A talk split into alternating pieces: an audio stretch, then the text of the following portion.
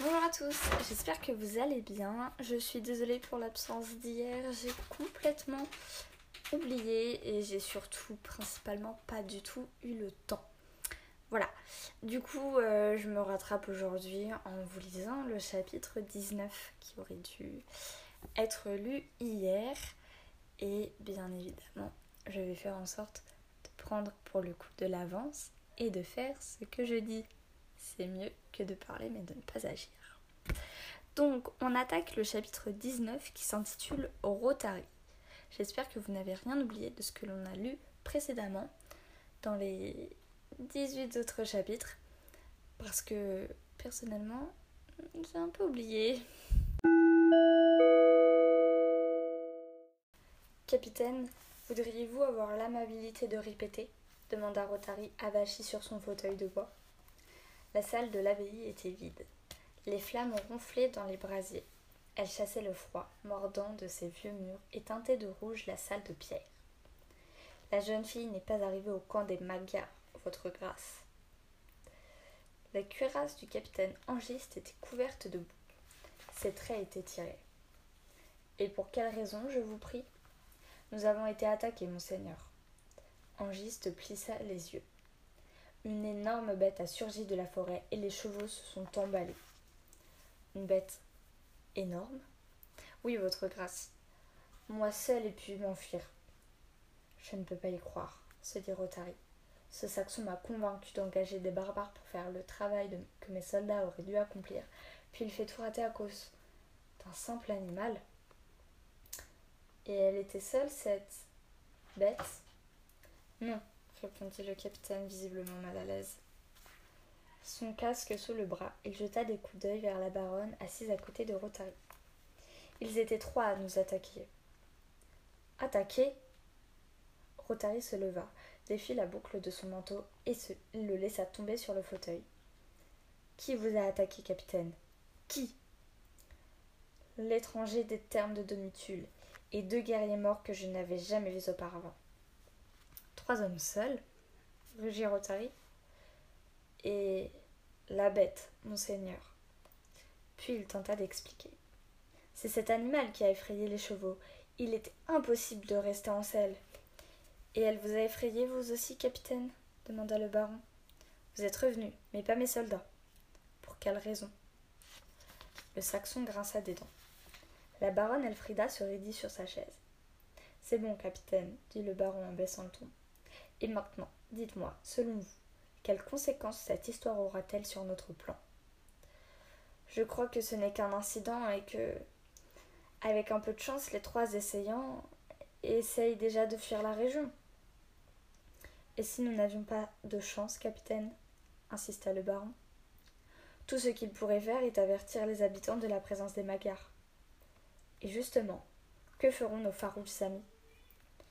Ils fuiront, la queue entre les jambes, après avoir été vaincu par trois hommes et une bête surgit des bois.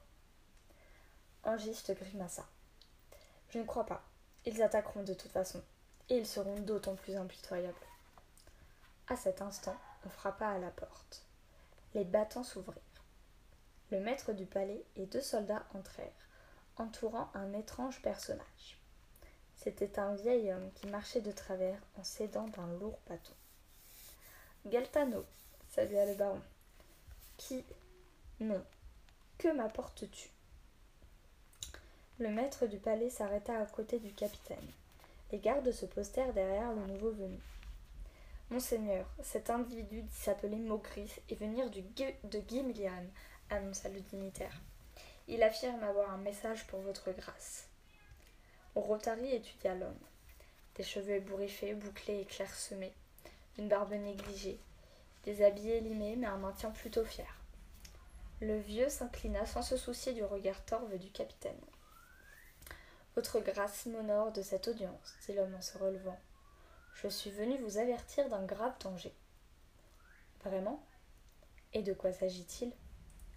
À l'heure où je vous parle, une bande de cavaliers étrangers s'avance au cœur de votre baronnie, et le village de Domutule est menacé. Rotary surprit le regard inquiet que le mercenaire saxon lança à son épouse Elfrida. Et comment le sais-tu, vieil homme? Je les ai vus. J'ai vu leurs traces. Et ce n'est pas tout. Vers Domutul, n'est-ce pas? L'homme acquiesça. Quelqu'un d'autre est-il au courant de cette menace? Non, j'en ai bien peur. Mais ce n'est pas le pire. Comme je vous le disais, poursuivit le vieillard en inclinant la tête sur son épaule. Rotary avait l'impression de voir un fou imitant un oiseau. Il y a un autre danger bien plus terrible. C'est un cheval venu de l'enfer pour combattre les envahisseurs. Tous les envahisseurs, si vous voyez ce que je veux dire. Je voulais vous en avertir. Je crois que vous devez faire très attention. Que racontait donc ce vieux fou? Tous les envahisseurs Faire attention Ce vieillard le traitait d'envahisseur Le baron serra la coudoir de son fauteuil. Capitaine, ordonna Rotary, donnez donc une chambre à notre hôte. Le Saxon posa une main gantée sur la frêle épaule du vieil homme. Ai-je bien compris, monseigneur? Que l'abbé trouve une cellule pour ce vieux fou, répéta froidement Rotary. Mais, votre grâce, l'abbé affirme. Je le sais bien, il n'y a plus de cellule libre. Eh bien qu'il donne la sienne, s'emporta le baron. La baronne ne détachait pas son regard de celui du vieil homme alors que les gardes du palais l'emmenaient. Ses yeux semblaient rire. Domitia saute la barrière à rayures blanches et rouges et s'engage à pas rapide sur le sentier muletier qui monte dans la forêt. À la lumière du jour, les sapins effrayants ne lui font plus aussi peur. Ce ne sont que de vieux arbres courbés par le vent, pas plus que les corbeaux. Ils ne l'ont pas suivi, ils se sont arrêtés à la sortie du village, la fixant de leurs petits yeux noirs. Domitia les a vus voler impatients, comme s'ils craignaient d'aller plus loin, comme s'ils avaient peur de la forêt. Bêtise, se dit-elle. En pénétrant dans la forêt touffue, elle dirige son regard vers l'endroit où elle avait vu les ruines et les aperçoit en contrebas. Stupide, stupide, stupide, se répète-t-elle. Ce ne sont que les restes d'une vieille maison. Une vieille maison tout à fait normale. Ce ne sont pas les vestiges d'une tour antique. Ils n'ont rien d'effrayant ni de mystérieux. Ces quelques murs restés debout et ce toit effondré depuis un lointain hiver sont juste un peu tristes, comme tout ce qui est abandonné. Domitia soupire, un peu rassurée. À quelques dizaines de mètres de la maison détruite, au bout du sentier, elle en découvre une autre. Mais celle-ci est un beau chalet de bois, avec un toit en pente qui descend jusqu'au sol, des fenêtres à petits carreaux, une terrasse fleurie et une balustrade en pin. Est-ce la maison de M. Antonino? se demande-t-elle. Domitia enfouit les mains dans ses poches, ravale ses dernières craintes et s'avance. Alors qu'elle arrive au bout du sentier, le loup surgit de derrière le chalet. Museau à terre, il traverse le champ, ses yeux gris pointés sur elle. Elle n'avait donc pas rêvé. Il y a vraiment un loup. Il est bien réel. Incapable de faire le moindre geste, Domitia regarde l'animal, puis le grand chalet. En plein soleil, il donne sur la vallée et les montagnes du grand paradis. Le pré est couvert de petites fleurs sauvages. Toutes les fenêtres sont ouvertes et des rideaux de voile s'agitent doucement au vent. Le loup s'est arrêté. Et. Et. Sur le toit du chalet est perchée une pie. Monsieur Antonino appelle Domitia d'une voix tremblante. Elle ne quitte pas le loup des yeux. L'animal s'est assis dans l'herbe, le museau baissé. Monsieur Antonino, vous êtes là? Elle entend des bruits, puis la porte du chalet s'ouvre brusquement. Dans le, rectangle, sombre apparaît M. Antonino et ses deux grands yeux bleus.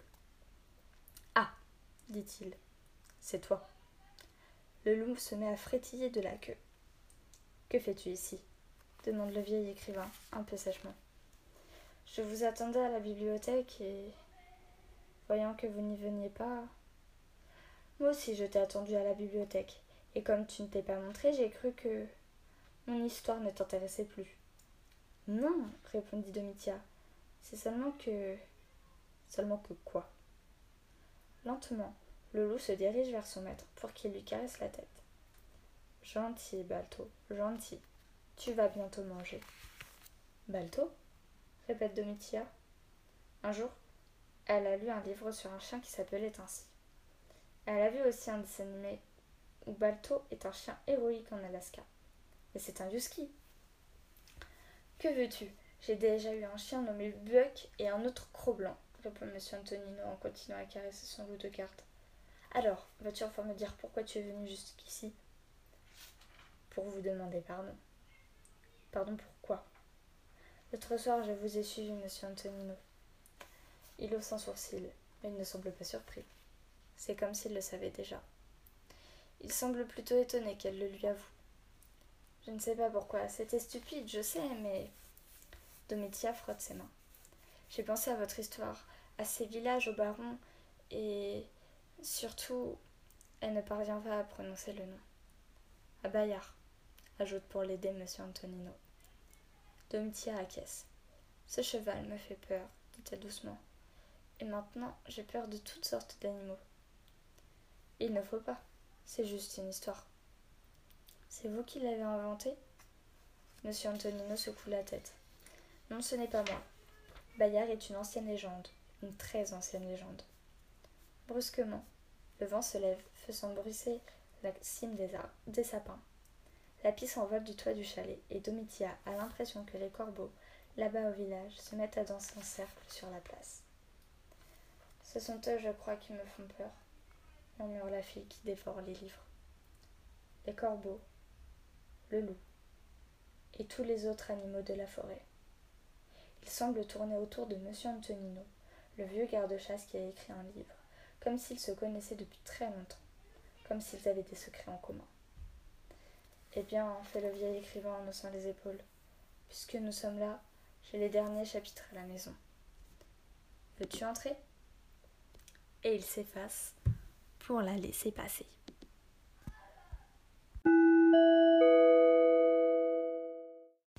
Et voilà. Euh, du coup, je sais qu'aujourd'hui on est mercredi, donc euh, c'est pas tout à fait courant de poster un chapitre le mercredi, puisque de base, normalement, je parle d'un livre complètement différent. Euh, mais j'avoue avoir oublié en fait. donc aujourd'hui, je poste le chapitre de la fille qui dévorait les livres. Et du coup, exceptionnellement, on aura la suite euh, de Lou en jeudi. Donc, euh, normalement, si je me souviens bien, on s'arrêtait au tome 3. Donc, je vous parlerai du tome 4. Euh, et je dois avouer que j'enchaînerai rapidement avec les autres.